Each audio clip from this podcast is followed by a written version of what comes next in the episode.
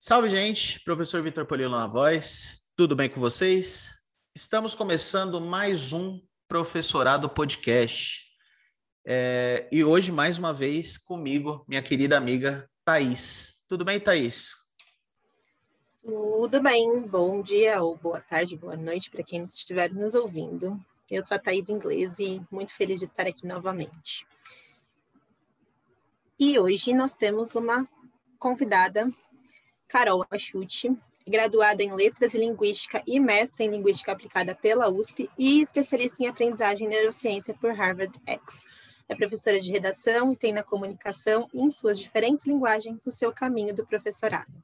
Na palavra escrita, Carol atua como professora de redação em colégios particulares e no Descomplica, e também como escritora.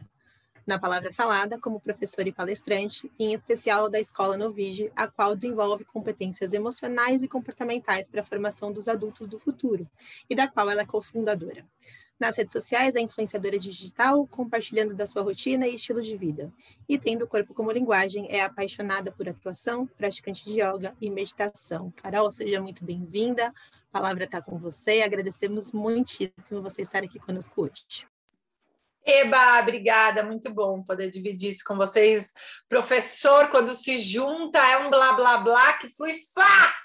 Então, que a gente consiga aqui trocar bastante figurinha aí né, ajudar ou contribuir, ou dar insights, ou se identificar com quem está aí do outro lado. Tá bom? Então, muito feliz também. Muito obrigada pelo convite. Gratidão, Carol. Muito, muito obrigado por ter aceitado. Vamos conversar bastante, né? Hoje sobre diversos temas, né? Tem, você trabalha em várias áreas da educação, então tem bastante coisa para a gente falar. E eu queria entender um pouquinho, né? Porque assim, geralmente, falando de uma forma geral, o professor começa dando aula em sala mesmo. Aí agora com esse avanço da tecnologia que, quando bem usada, é muito muito importante para a educação e tudo mais. Então, eu queria entender um pouquinho da sua trajetória, como que você começou, como você chegou até o Descomplica, até dar aula nas escolas que você está dando hoje e tudo mais. Como que foi esse começo seu, assim, na, na vida do professorado? Muito legal. Na verdade, assim, ó, eu, eu sempre, quando a gente chega ali no ensino médio, você tem que decidir o que você vai ser, né? E, e aí eu sempre fui muito muito aplicada nas humanidades, sempre gostei de estudar tudo, mas as humanidades me, me chegaram como o que eu curtia mais.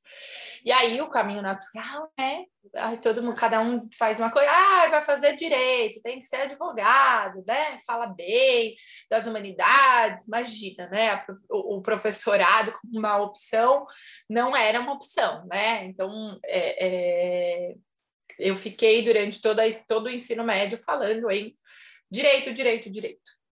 E foi assim um momento em que eu falei, cara, eu tô mentindo para mim, eu tô mentindo para os outros.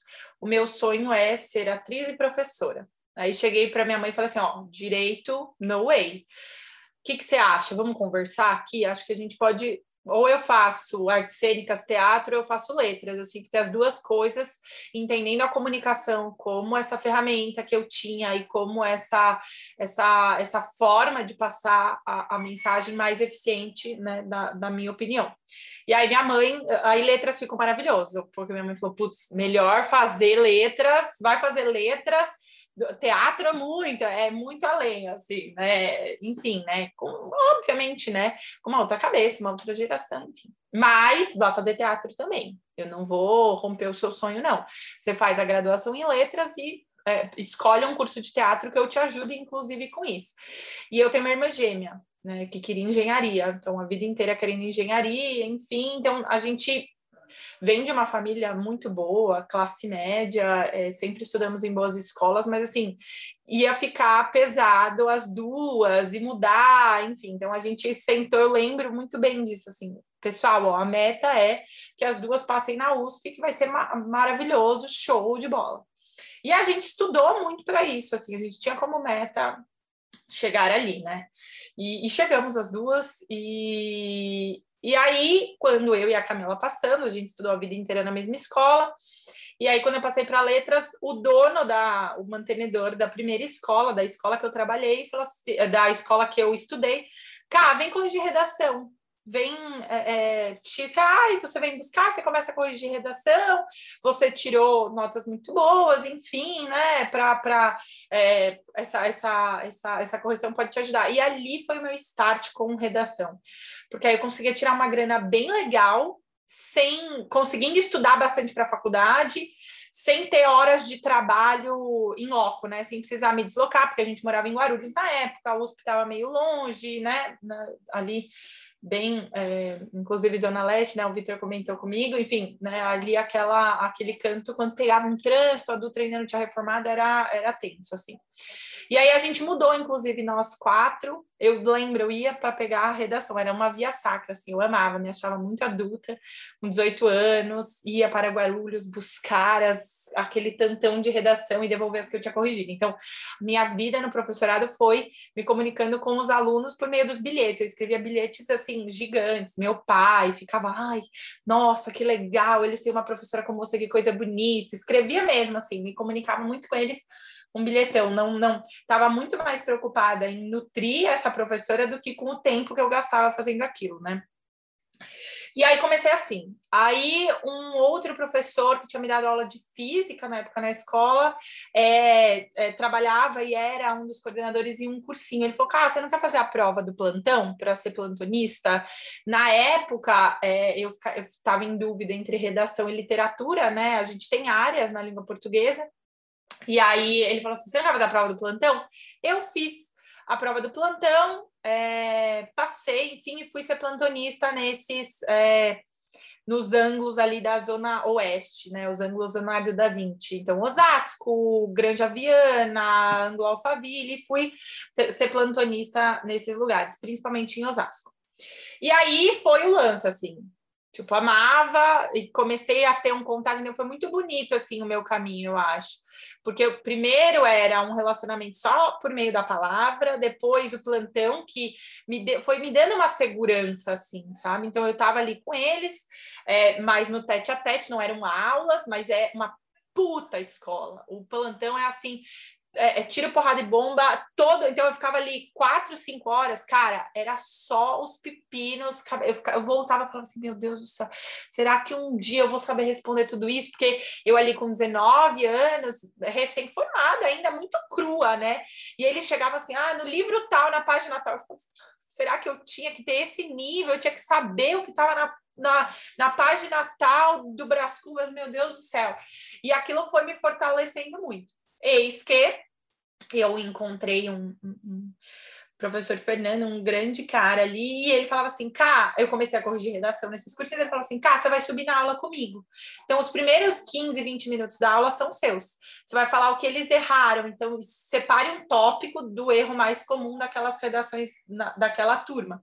E ali eu fiz escola, assim, então o Anglo me formou enquanto professora, tive bons, bons tutores ali naquele caminho, então, passei mais um ano fazendo isso, e aí, com 19, no fim do ano, uma professora ia tirar licença. E iam chamar alguém já formado e tal. Eu falei assim, e sempre fui grandona e tal. Cheguei e falei, como assim? Vai chamar um professor? Eu sou, sou palhaça aqui no plantão? Eu vou, eu que vou. Licença da professora, eu que vou subir para dar aula, eu vou.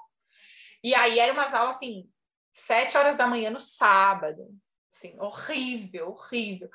É, e aí começou a virar. Os alunos que faltavam muito naquelas aulas de redação, imagina, eu preparava com o maior amor do mundo. Eu passava a semana inteira preparando aquela aula, assim, com o maior amor do mundo. E aí aquilo começou a virar. Então, quando a professora voltou, estava bombando, eu já estava super confiante, feliz da vida.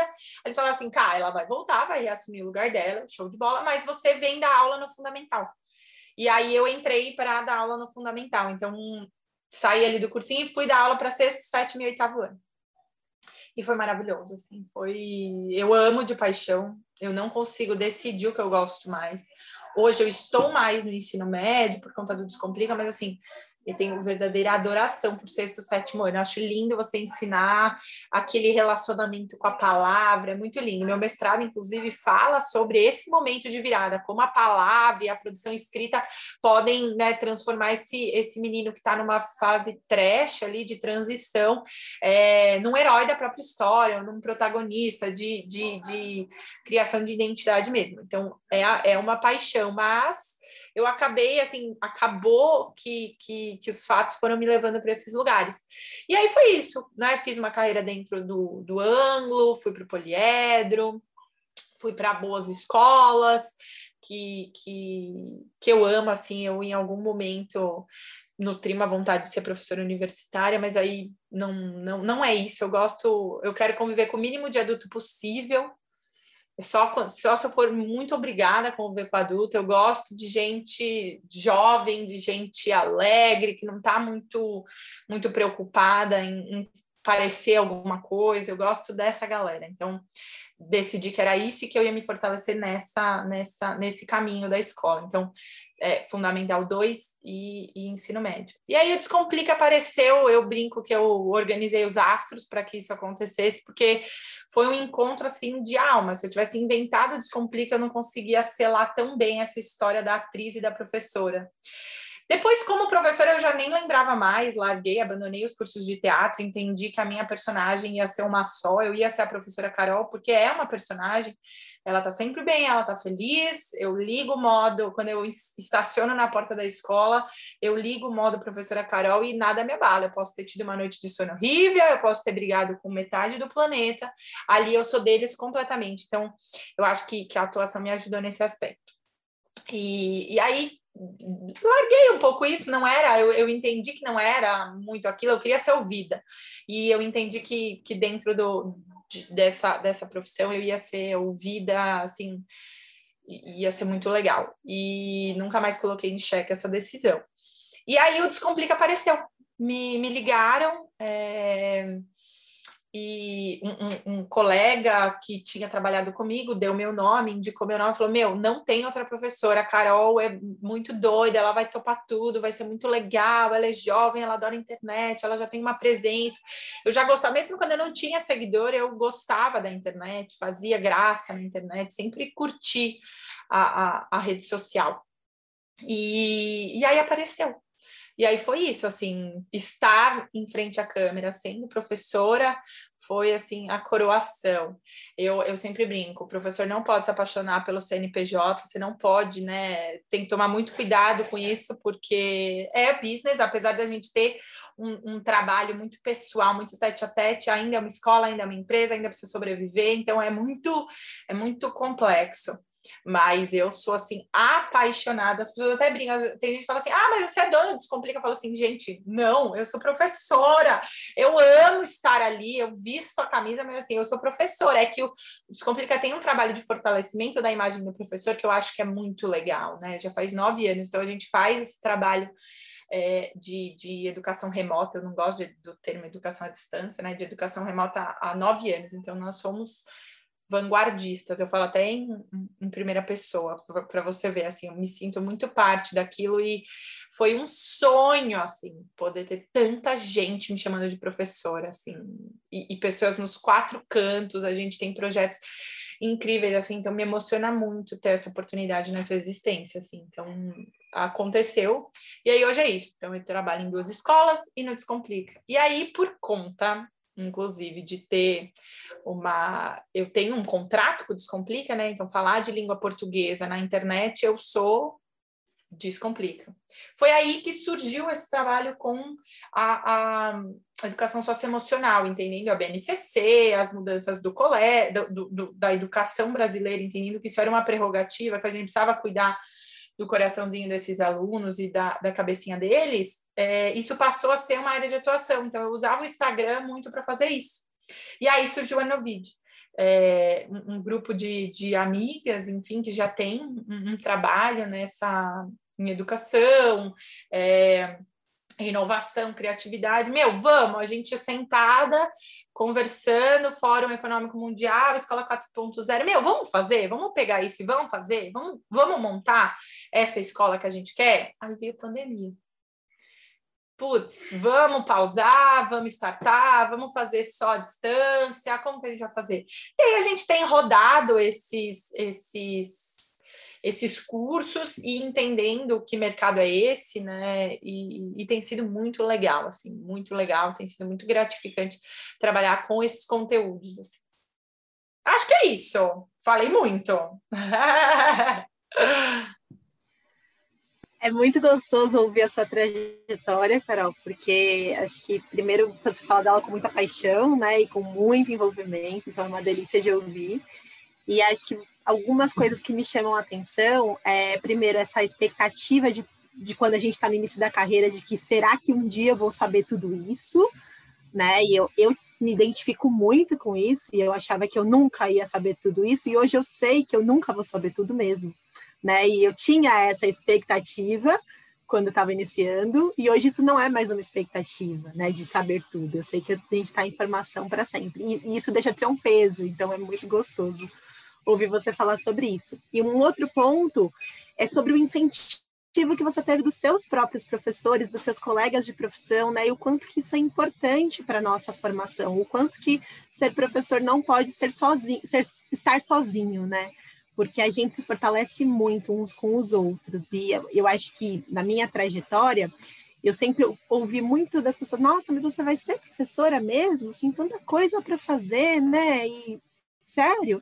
Então é muito gostoso quando a gente tem esse contraponto de pessoas que nos fortalecem, né? especialmente colegas de trabalho, às vezes que foram nossos professores e que nos fortalecem e que a gente vai trabalhar junto para sempre, né?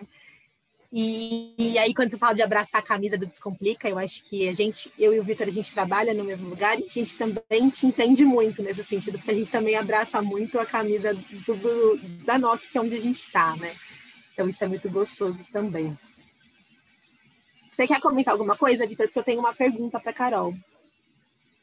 Pode fazer, Tata, pode fazer. É, não, comentar só que o, é, é nítido mesmo a, a paixão que tem, né? E, e assim, a trajetória que a minha trajetória, apesar de ser bem diferente em alguns pontos, ela começa igual também, né? O plantão de dúvidas e tudo mais é uma é um início muito comum para professor e professora, né?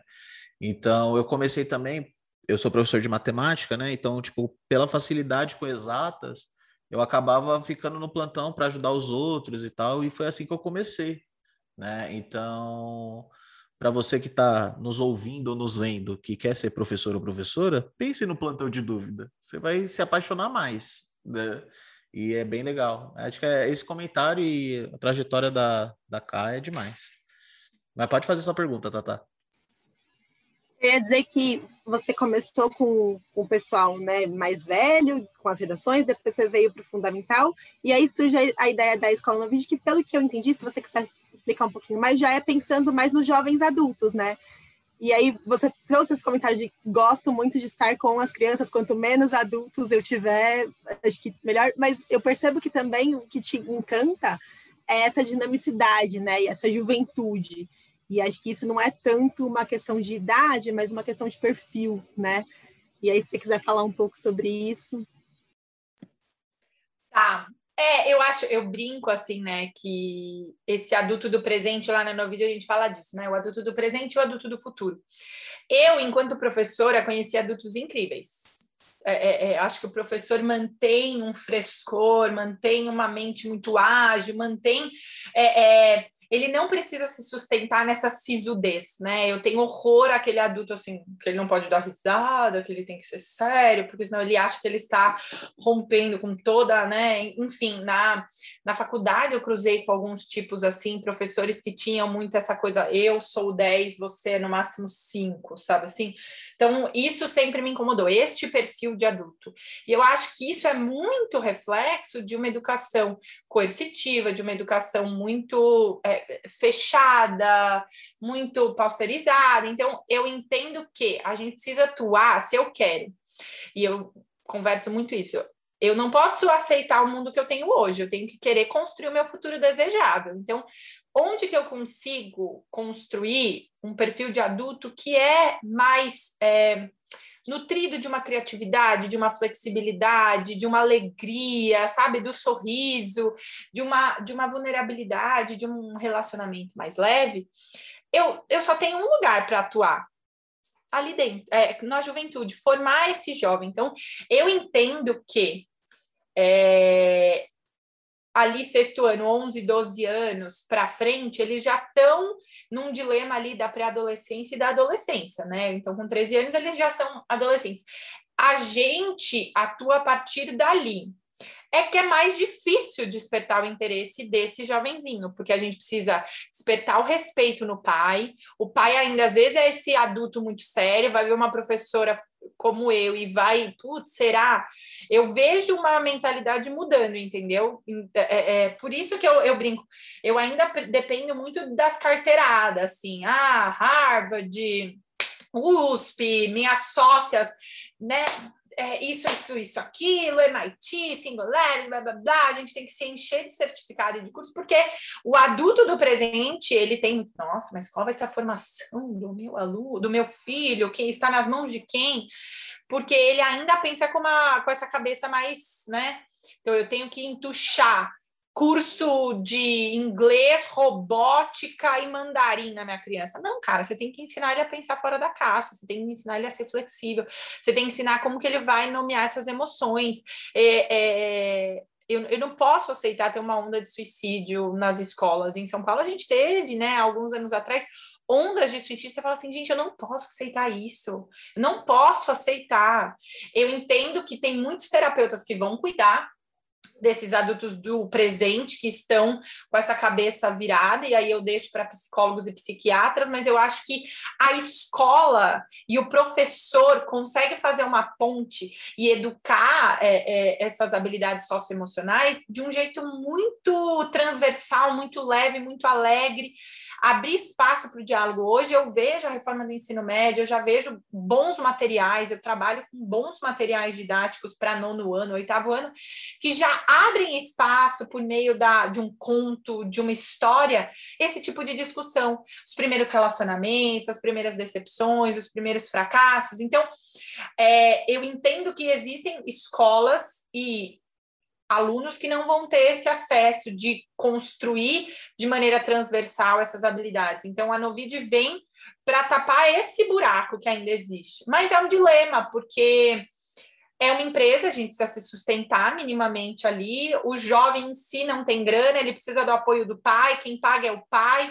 Tem que ser interessante para o aluno, porque senão o pai até paga, mas o aluno não vê, e aí não adianta, meu objetivo foi por água abaixo. Então, é, a gente ainda está encontrando esse modelo, tá? De justificar o tempo todo por que, ele tem que estudar criatividade, por que, ele tem que estudar futurismo, por que, ele tem que estudar inovação, por que ele tem que estudar. É, é, é, inteligência emocional. Então, a gente desenvolveu uma metodologia ali que vai desde os 12 anos até jovens, é, e é muito louco, né, quando a gente pensa nesses 10 anos. Entre 11 e 22 anos, que é esse começo da carreira e tal. Mas, assim, seguranças são as mesmas. O menino está entrando no ensino fundamental 2, é, o, o, o menino está entrando no Fundamental 2 e, o, e esse menino de 22 está entrando no, no, no, mercado de trabalho. Tem essa mesma insegurança. Será que eu sei tudo? Será que eu vou dar conta? O que muda é a forma como a gente vai trabalhar essas coisas dentro do coraçãozinho e da cabeça dele, sabe? Então, eu acho muito legal que a gente consiga romper esse esquema de série de idade, por isso que a gente chama todo mundo de adulto, porque infelizmente todos nós vamos passar, né, a pagar boletos, mas a gente pode pagar boletos sorrindo, entendendo, sendo mais é, é, mais dono de si, mais integral, mais pleno, conseguir achar essa verdade dentro de, de si, né?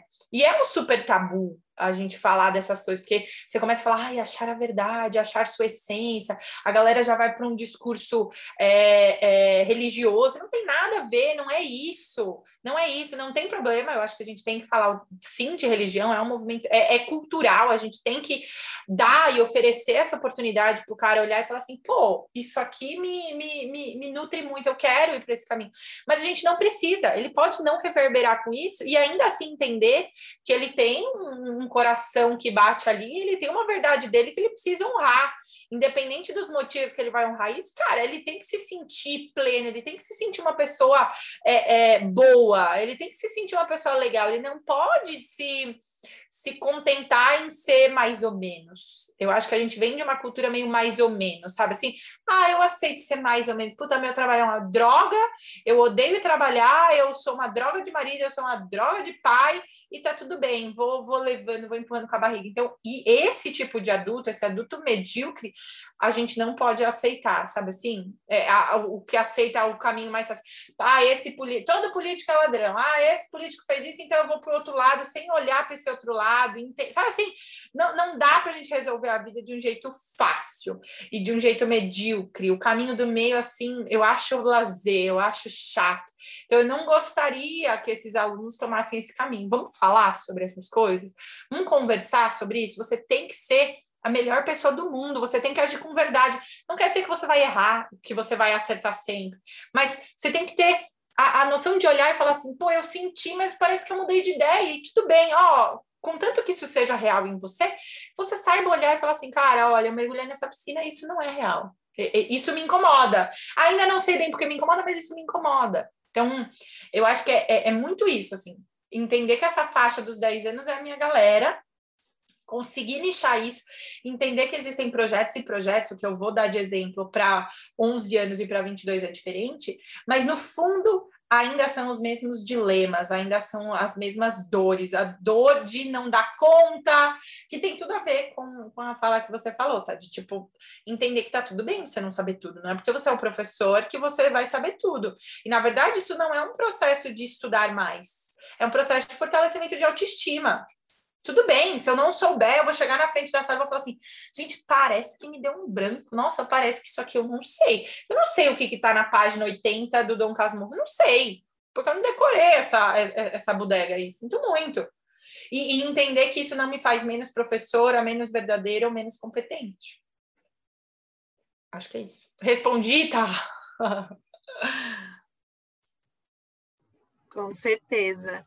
É, eu te ouvindo falar da Novid, eu acho que é uma oportunidade, né, de uma forma extraescolar, né, ainda que seja uma escola, mas, mas fora da educação básica, de desenvolver questões que também estão presentes na educação básica, né, e que na educação básica às vezes essas coisas dão um nó, especialmente porque eu acho que existe um confronto de gerações, né, existe um confronto de expectativas, do que os próprios professores esperam que a escola seja, né, e do que a escola é, é entendido seu papel social perante a sociedade como um todo.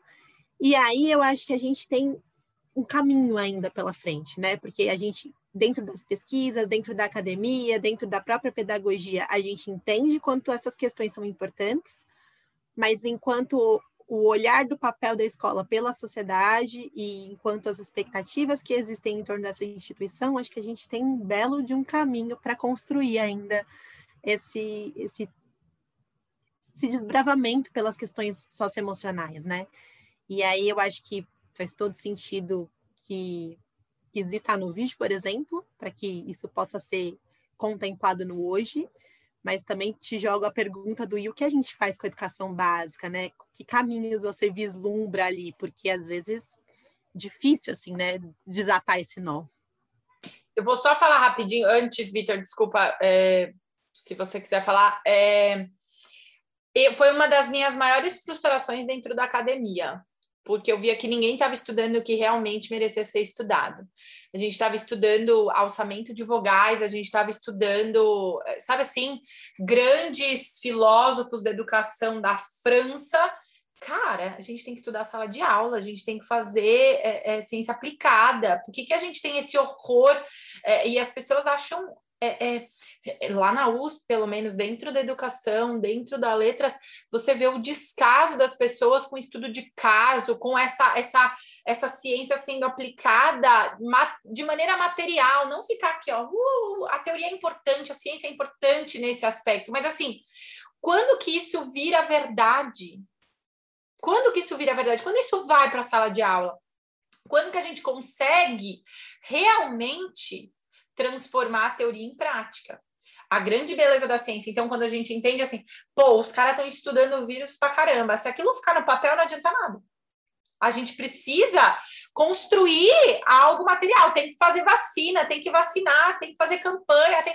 senão eu fico muito tempo aqui, ó, deixa o vírus corroer, deixa o vírus acabar com a minha sociedade. E eu entendo isso. A educação, ela demora muito para gerar frutos. E a gente vem de uma sociedade muito imediatista. Então, pô, para eu formar esse moleque de 11 anos, para ele ser um adulto do futuro legal, cara, eu gastei uma puta energia. Quando ele, até ele virar um líder e falar assim, pô, isso aqui deu certo.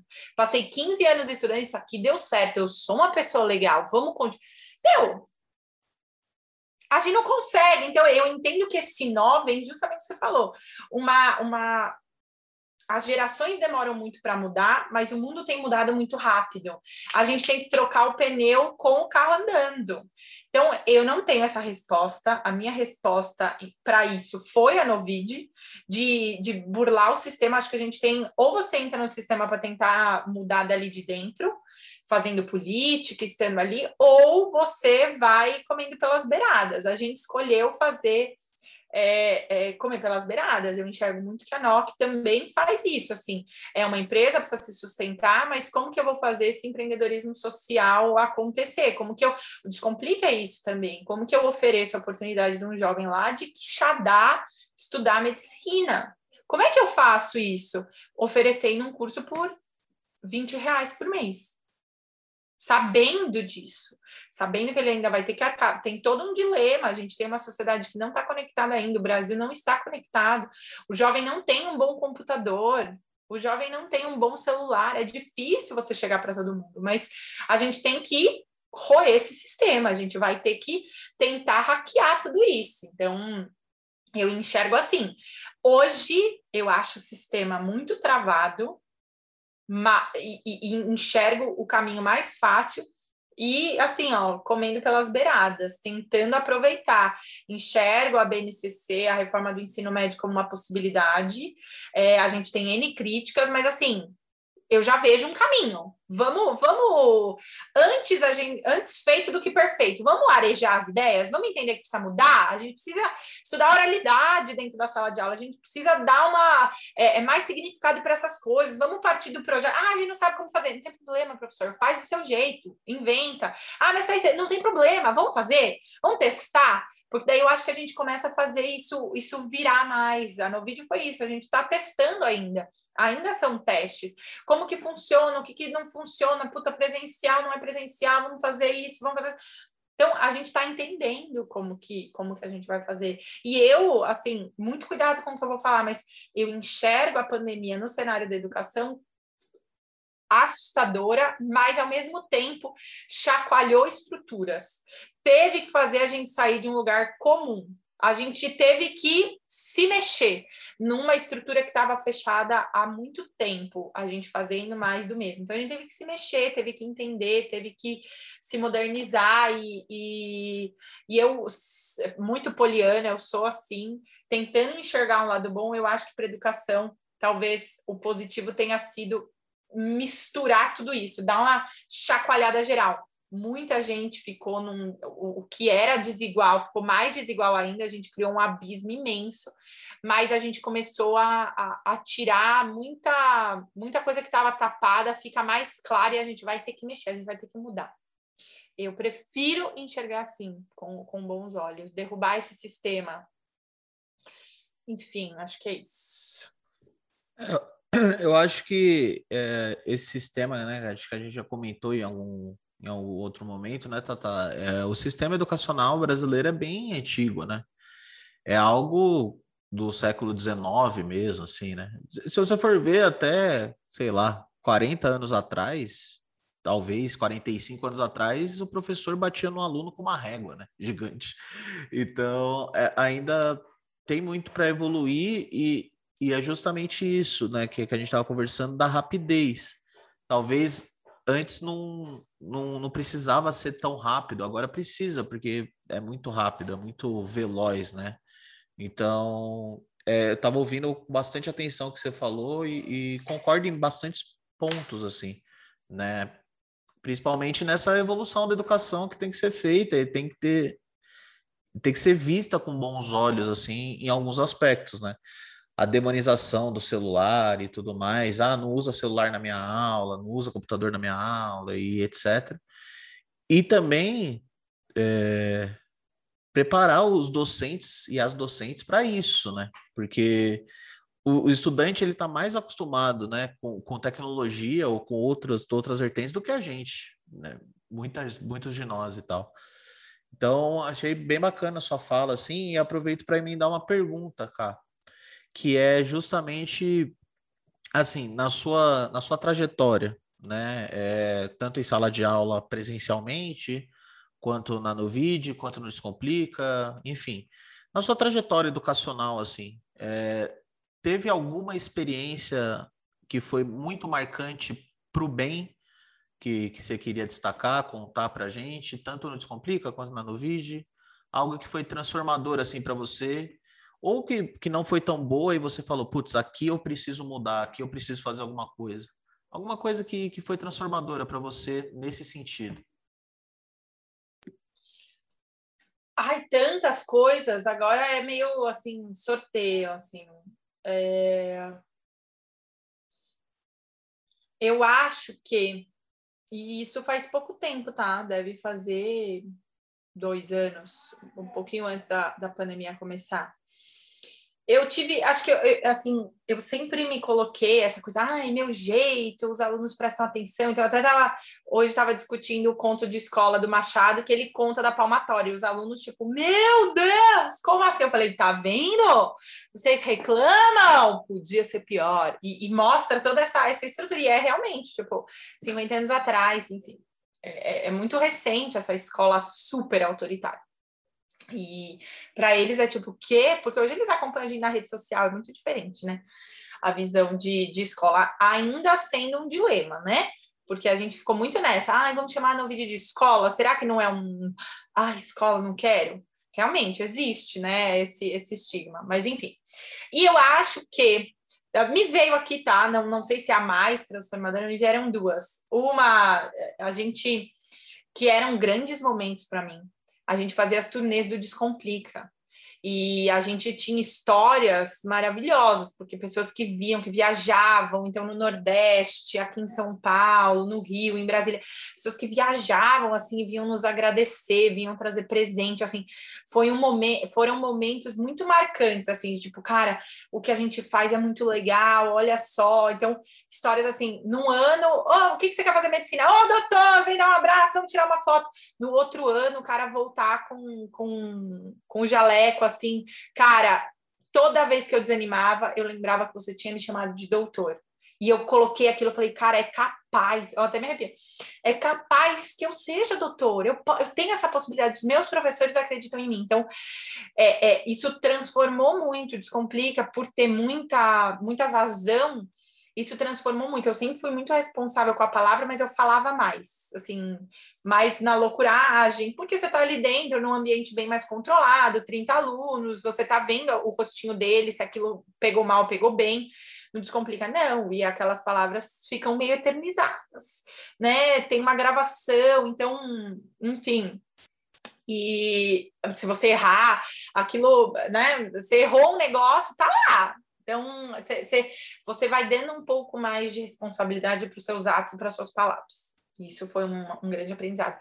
Mas eu lembro a primeira vez que eu recebi uma reclamação, que a mãe ligou e disse que a menina tinha chorado muito é, e que não queria ir para a escola porque eu tinha envergonhado ela na sala de aula. E aí eu, tipo, meu Deus, mas é tão longe da minha realidade, como assim envergonhar? Porque na hora eu não tive a perspicácia de perceber. É, eu nem lembro exatamente da situação, assim, mas tinha um personagem numa história do livro e ela era muito, ela reclamava muito das coisas e eu brincava muito assim.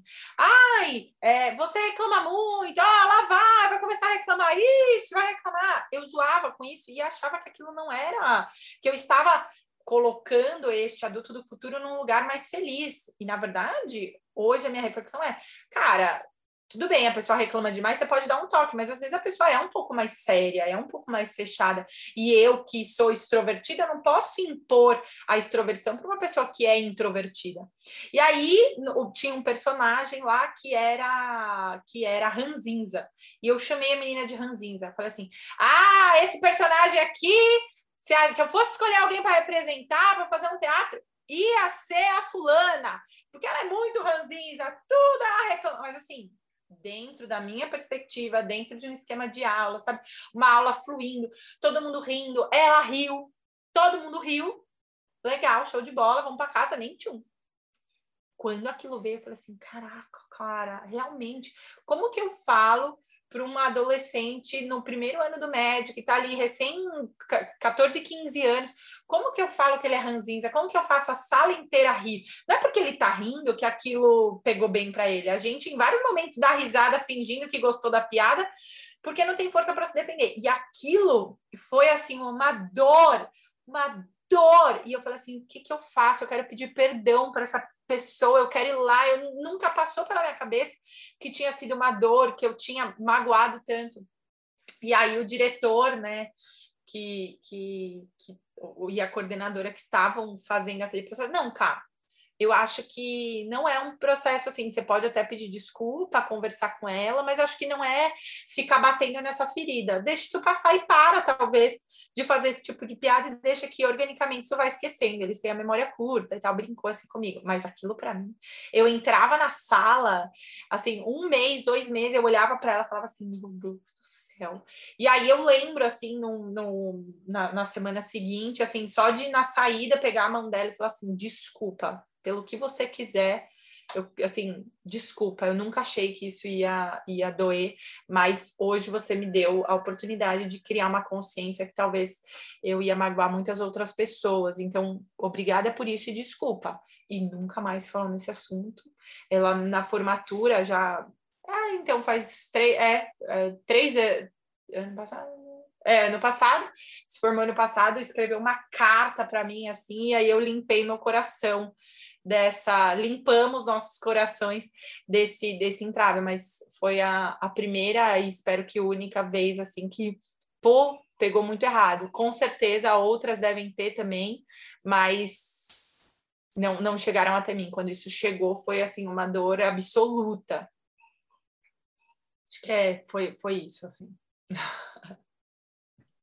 É, acontece, acontece bastante, acaba é, é, comigo aconteceu algumas vezes assim, é, mas não de de ter deixado alguém triste assim, era mais já chegou ao ponto tipo de, de aluno chorar na minha frente porque não consegui ir bem na minha prova, assim, sabe?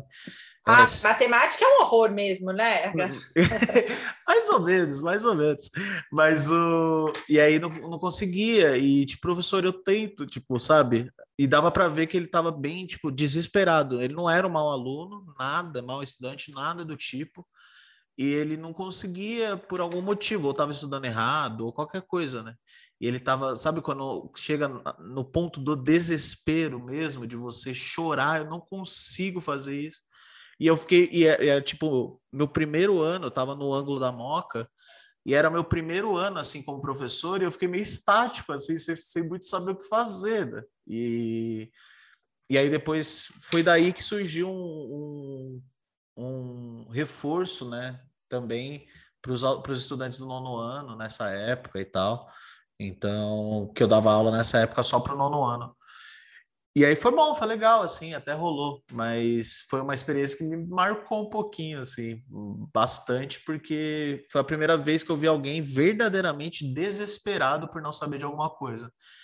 E, e nem era prova, nem era nada, tipo, era algo de aula, a prova tinha acabado de ser e, tipo, era em aula, assim, ele ficou desesperado. E essas coisas marcam, né? Quer queira, quer não, pro bem e pro mal, mas marca. E você, Tata, tem alguma historinha dessa, assim? Na verdade, eu queria trazer um comentário assim sobre isso, que é da nossa responsabilidade mesmo, né? E da gente não, não entrar, e aí acho que entra nas competências emo socioemocionais do professor também, de não levar para o pessoal, né? E de não achar que é sobre nossa, porque também a gente pode ficar se martirizando, do tipo, meu Deus, eu sou uma péssima professora, eu sou, né, eu fiz isso ou aquilo, ou levar para o outro lado de tipo, não, não foi minha intenção, então tudo bem. E não, não é nenhum nem outro, né? É a gente entender que a, a, a docência ela acontece na relação, como, como quase tudo, acontece na relação com o outro. Então, se eu falei uma coisa que não foi a minha intenção, mas que, que não pegou bem, ou porque o outro não entendeu bem, ou porque realmente não foi legal e aquele contexto não, não era para ter sido daquele jeito, eu, eu posso pedir desculpa, né? E, e, ou mesmo que eu não fale pedindo desculpas, né? mesmo que eu não verbalize isso, a mudança de comportamento já é também um jeito de pedir desculpa, né?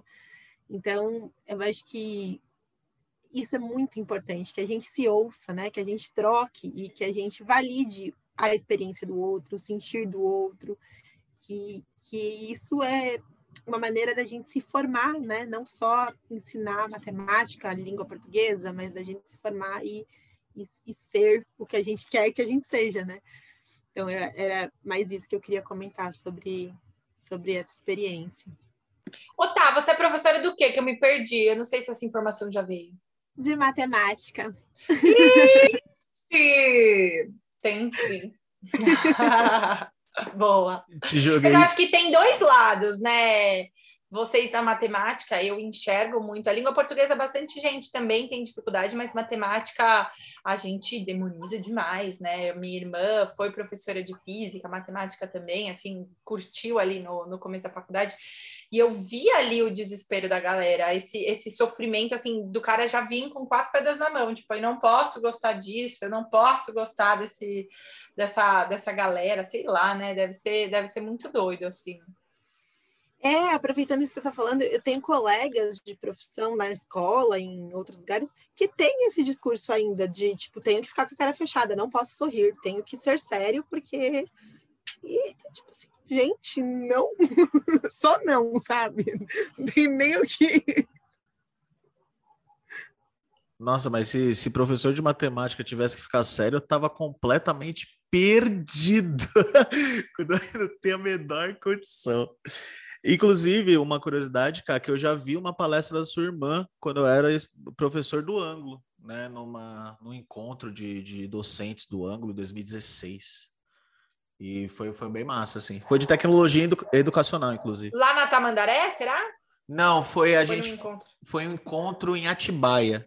Eu tava. Eu dava ah, aula. Ai, sim, sim, sim, sei. É, eu é, tava, eu é, tava, é, fui, tava lá. Ixi, tinha. Legal. Tinha gente de tudo quanto é ângulo lá. Né? É, é, é, é, Foi a galera, tinha muita gente que trabalhava comigo nos ângulos aqui de São Paulo e não sabia. Aí, tipo, meu, o que, que a Carol tá fazendo aqui? O que ela tá fazendo tecnologia? Que louca! E eu lembro, assim, lembro que o amor da minha vida era o Platão, né? Platão escreveu, ele é ainda, né? É o amor da minha vida, mas nós não temos uma convivência tão diária assim, né? E o Platão escreveu apostila, é assim, um monstro da língua portuguesa e escreveu as apostilas e vivia comigo lá na Tamandaré, no ângulo. E, e ele ficou passado, assim, tipo, ah, Carol, pelo amor de Deus, porque eu falei, Camila, você tem que falar com o Platão, você tem que abraçar. E disse que ele, ah, pelo amor de Deus, o que, que é isso, Carol? Tá doida? Aí é, eu falei, Camila, e você não falou nada? Ela falou, eu fiquei tão sem reação, porque eu achei que era, tipo, que você dado essa informação. Fiquei tão sem reação dele, tipo, me, me zoar, que eu fiquei, tipo, poxa. Mas enfim, então foi esse lugar. Então você já viu. A Camila tem, tem várias coisas legais. Tem dois dois TEDs dela que ela fala muito de educação, aquele de professores no Allianz Parque, ela falou muito sobre isso, sobre como a gente precisava tirar essa, essa coisa das exatas e, e instaurar o pensamento computacional e lógico, como isso era importante, né? Que a gente se a gente se esforça tanto para aprender, para ensinar os caras a aprender a escrever que também é uma linguagem artificial, digamos assim, né? Por que, que a gente coloca como tão difícil a, a lógica computacional ou a linguagem matemática? Né? Sim, é, a, essa fala dela lá, essa palestra que ela deu para gente, assim, é, foi bem sobre tecnologia mesmo educacional, assim, é, justamente essa parte de, de entender que o celular, por exemplo, não é inimigo, né? Que pode ser muito bem usado e etc. Foi bem, bem massa, assim foi a primeira do dia e foi um dia que foi lotado de, né, de, de palestra e tal. E ela é a única que eu lembro muito bem, assim, porque foi, foi bem marcante para mim. Foi bem massa. Tá, tá. Mais alguma pergunta? Alguma coisa mais a dizer? Que estamos caminhando para o nosso fim da, da nossa conversa e fazer o perguntas rápidas em breve. Quer falar mais alguma coisa? Mais alguma pergunta? É, tenho mais duas perguntas, né? Uma é a clássica do que é como o que você define, como você define ser educador, né? O que é ser educadora para você. E antes dessa, ou se você quiser emendar com essa, também perguntar algo sobre que desafios que você identifica assim nessa nessa carreira, né? Quais são os desafios maiores para você hoje? Pode ser, pode incluir a pandemia nisso ou se não quiser, pode falar de antes, como você preferir. Vou ser bem breve, como eu não fui nas outras perguntas. Mas, assim, desafio básico que eu enxergo é, é, obviamente, de valorização do professor. Eu venho de um lugar muito privilegiado, de uma hora aula muito boa, de ter uma, uma visibilidade e viver no mundo cor-de-rosa da educação. Então, sair dessa bolha e entender que a classe precisa de muito mais apoio, tá? Vivendo, vive, estamos na linha de frente, mas ninguém bate palma, a gente está ganhando, a gente não tem ferramenta suficiente para trabalhar, a gente não tem apoio para trabalhar, então eu enxergo e consigo é, enxergar esse o maior desafio da, da educação. Assim, a maior parte dos nossos alunos está no, no, no setor público e, e é o, o professor ali está passando por poucas e boas ainda, né? Se, se a gente for pensar né, em, em regiões mais, mais periféricas, assim, no Descomplica eu tenho acesso a muita, muita história, assim, ah, nunca tive um professor de física, ou a professora de matemática que dava um jeito de dar todos aqueles conteúdos, meio mais ou menos do jeito que dava. É, eu, quando fiz todos os meus estágios, eu fiz na escola pública também, eu vi muita coisa. Tentei estar ali, mas eu brinco que eu traí a causa por, assim, por dor no coração de, de putz, foda. Então, eu acho que é isso. Eu adoraria que, que a gente conseguisse, de fato, é, sustentar esse professor, porque eu acho que é muito da boca para fora. Eu vejo muito, ai, para todo mundo que fala professor, ai, que lindo, essa profissão é tão importante.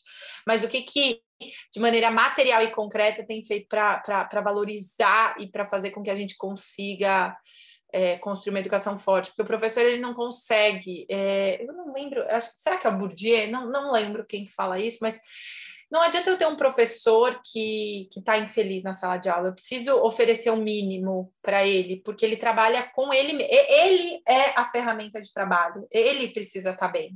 Eu acho que assim, se a gente tivesse talvez a escola mais precária, mais professores ganhando mais, conseguindo, a gente só precisa da voz da voz do giz e da lousa, de um pedaço de papel. Mas a gente precisava ser valorizado, a gente precisava desse, desse caminho para fortalecer, para que a gente conseguisse entregar. Então, esse é o principal desafio que eu, que eu enxergo. E qual que era a outra pergunta mesmo que eu esqueci? Qual que é? O que, que é ser uma educadora para você?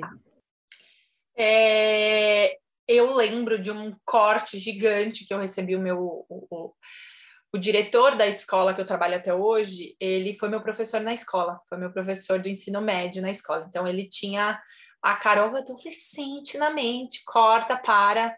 Carol com 25 anos, professora, sei lá, 20 e poucos anos professora, então muito legal, assim, eu acho que uma das, das grandes graças da minha vida foi poder trabalhar com esses professores que foram meus professores, assim, eu lembro a vibração, a... eu me sentia, assim, feliz da vida de, de trocar com eles, deles pedindo minha opinião, eu ficava assim, gente, é um sonho, obrigada. É, ficava muito feliz. E, e ele falou assim: Carol, quem é você? Aí eu falei assim: eu sou professora. Aí ele falou: tem certeza que você é professor ou você está professor? Ou você vai ser professora? Ou você está sempre tentando e buscando e crescendo como professora? Nunca pare, nunca pare. Então, se coloque como eu estou professora hoje mas se coloque antes de qualquer coisa como aluna. Então, eu acho que o educador ele tem que, antes de qualquer coisa, ser aluno. E tá, ele tem que estar tá muito ligado para aprender. Então, quando eu vejo a pandemia rolando, quando eu vejo a reforma de ensino médio, o BNCC, o educador, ele não pode parar nunca. A gente nunca pode chegar nesse lugar confortável. A zona de conforto para a gente não dá, não dá. A gente não consegue. A gente senta dois minutos, já tem que... Tem espinhos, sabe assim, aqueles faquira, assim, que fica em cima daquela cama de prego, é a gente. Você tem que achar conforto no desconforto, mas a gente precisa estar muito ativo. A juventude muda muito, a modo de trabalho muda muito. Olha o que a gente viu nessa revolução da, da, da pandemia. Então, eu, eu diria que ser um bom educador, ou se, se enxergar como educador, é, antes de mais nada, se colocar como um aprendiz, assim. E que você, você e o seu aluno são a mesma coisa a mesma coisa. Você não pode ver diferença entre eles. Porque se você se coloca, eu já me coloquei, o professor no começo de carreira talvez precise disso para nutrir um pouco essa autoestima, né? Essa voz de comando. Eu mando aqui, vocês me escutam, eu sei esse conteúdo, eu sou a detentora. Mas a gente precisa cada vez mais quebrar esse lugar do aluno sem luz. E eu a dona da, do holofote. Não, eu acho que a gente se colocar como aprendiz e como aluno. Então, Hoje, como educadora, eu me coloco nesse não lugar, nesse, nesse meio do caminho assim de transição eterna, de buscar mais e de aceitar esse lugar de busca, de mediação. É, hoje, com a internet, então, o Google é um professor melhor do que eu, porque ele está parado lá e tem todas as, as, as informações. Meu papel é conseguir fazer com que essa informação se torne conhecimento, com que essa informação seja bem utilizada. Então, hoje eu me coloco como educadora e como é, é, é, ser educadora é ser aluno e ser aprendiz, ser buscadora e estar é, atenta para as novas coisas, é, sem abandonar coisas essenciais que eu entendo que sim. Então, um educador tem que ser respeitoso, um educador tem que ser é, organizado, tem que ser planejado. Não existe você não planejar uma aula, você não partir de um lugar, uhum. não saber onde começa e onde termina sua, sua, seu bloco ali, o que, que você está ensinando. Então, eu me colocaria nesse lugar, assim, não me colocar presa. Ai, eu sou a detentora. Falei que ia ser rápida, não fui muito rápida, né? Vê que a concisão não é o meu poder, mas tudo bem. Tudo bem, cara, maravilha. Então vamos lá, Cá, vamos para as perguntas rápidas. Lembrando que as perguntas rápidas são rápidas, mas as respostas não precisam necessariamente ser, tá bom?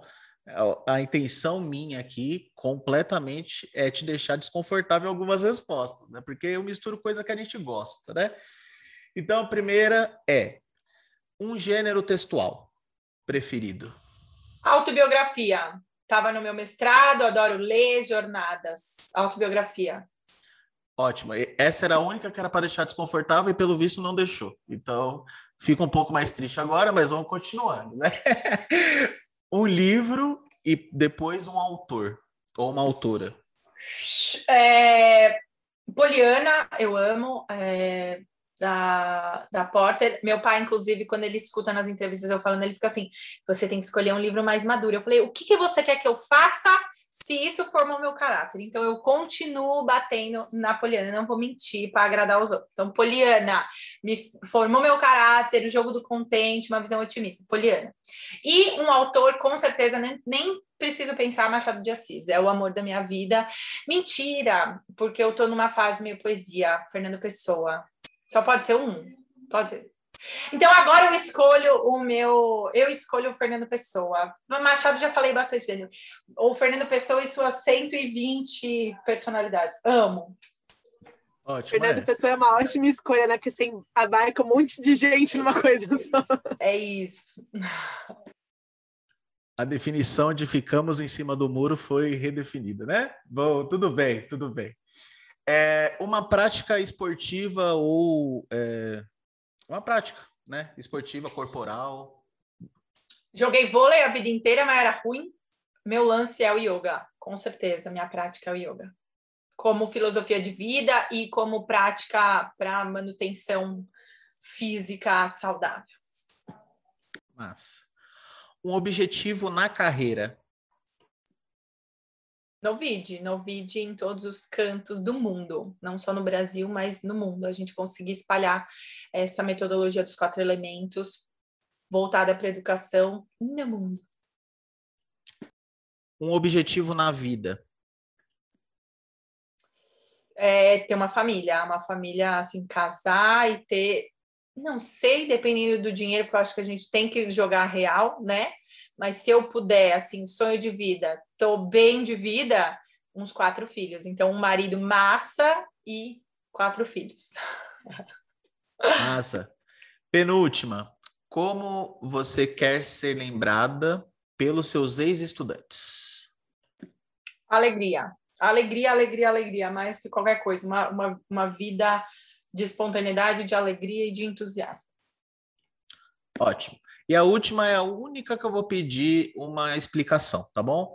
Eu queria que você me falasse uma palavra, né? Uma palavra. Coragem. Eu tenho tatuado, inclusive, coragem. Tenho duas tatuagens, tenho palavras escrito no braço, palavras, porque eu, eu entendo que é essa a força da nossa vida, a gente se comunica com elas e tenho atrás do pé escrito coragem, por conta do Guimarães, né? Então, a, a, vida esfria, aperta, mas o que ela quer da gente é coragem. Então, acho que eh, você se colocar nesse espaço de coragem te, te ajuda muito a viver as coisas, né? Vai enfrentar desafios, vai sofrer, mas prefiro viver as coisas do que deixar no ar, do que viver numa ilusão. Então, ser muito entregue à vida. Então, minha palavra com certeza é coragem que a vida que é da gente é coragem.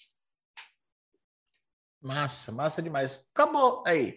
Nem foi tão desconfortável assim, foi maravilhoso. E foi rápido, e foi rápido. E foi eu consegui rápido. aqui, ó. Fui aqui, ó. Tava ágil, tava. foi rápido, foi muito bom, muito bom, massa demais. Então, cara, em nome do, do professorado podcast, queria muito agradecer a sua disponibilidade, né? O seu a, essa conversa que foi muito boa, né? Foi, foi foi massa. A gente tem procurado trazer pessoas diferentes, com pensamentos diferentes, projetos diferentes, e com você não foi diferente, né? Massa demais, queria agradecer muito a disponibilidade e você ter aceitado a conversar com a gente, né? Dois matemáticos aí no meio da, das letras e tudo mais.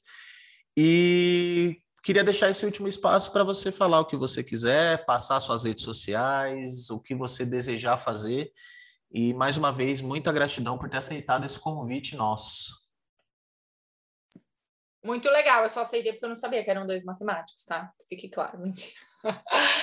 É muito legal, eu, eu me entrego 100% para essa missão, assim, então saber que a gente tem aqui três professores que estão nessa missão tá show de bola, assim, é, aceitaria com certeza. Então, nem precisa agradecer, estamos todos aqui no mesmo barco. É, meu Instagram acho que, que, que, guarda ali, você consegue capilarizar e me encontrar em outros lugares. Então, me adicionei no Instagram, Carol Achute. Massa, Cá. Muito obrigado, muita gratidão mais uma vez. Tata, suas últimas palavrinhas, passa a rede, o que você quiser. E muito obrigado por mais um episódio junto comigo aqui.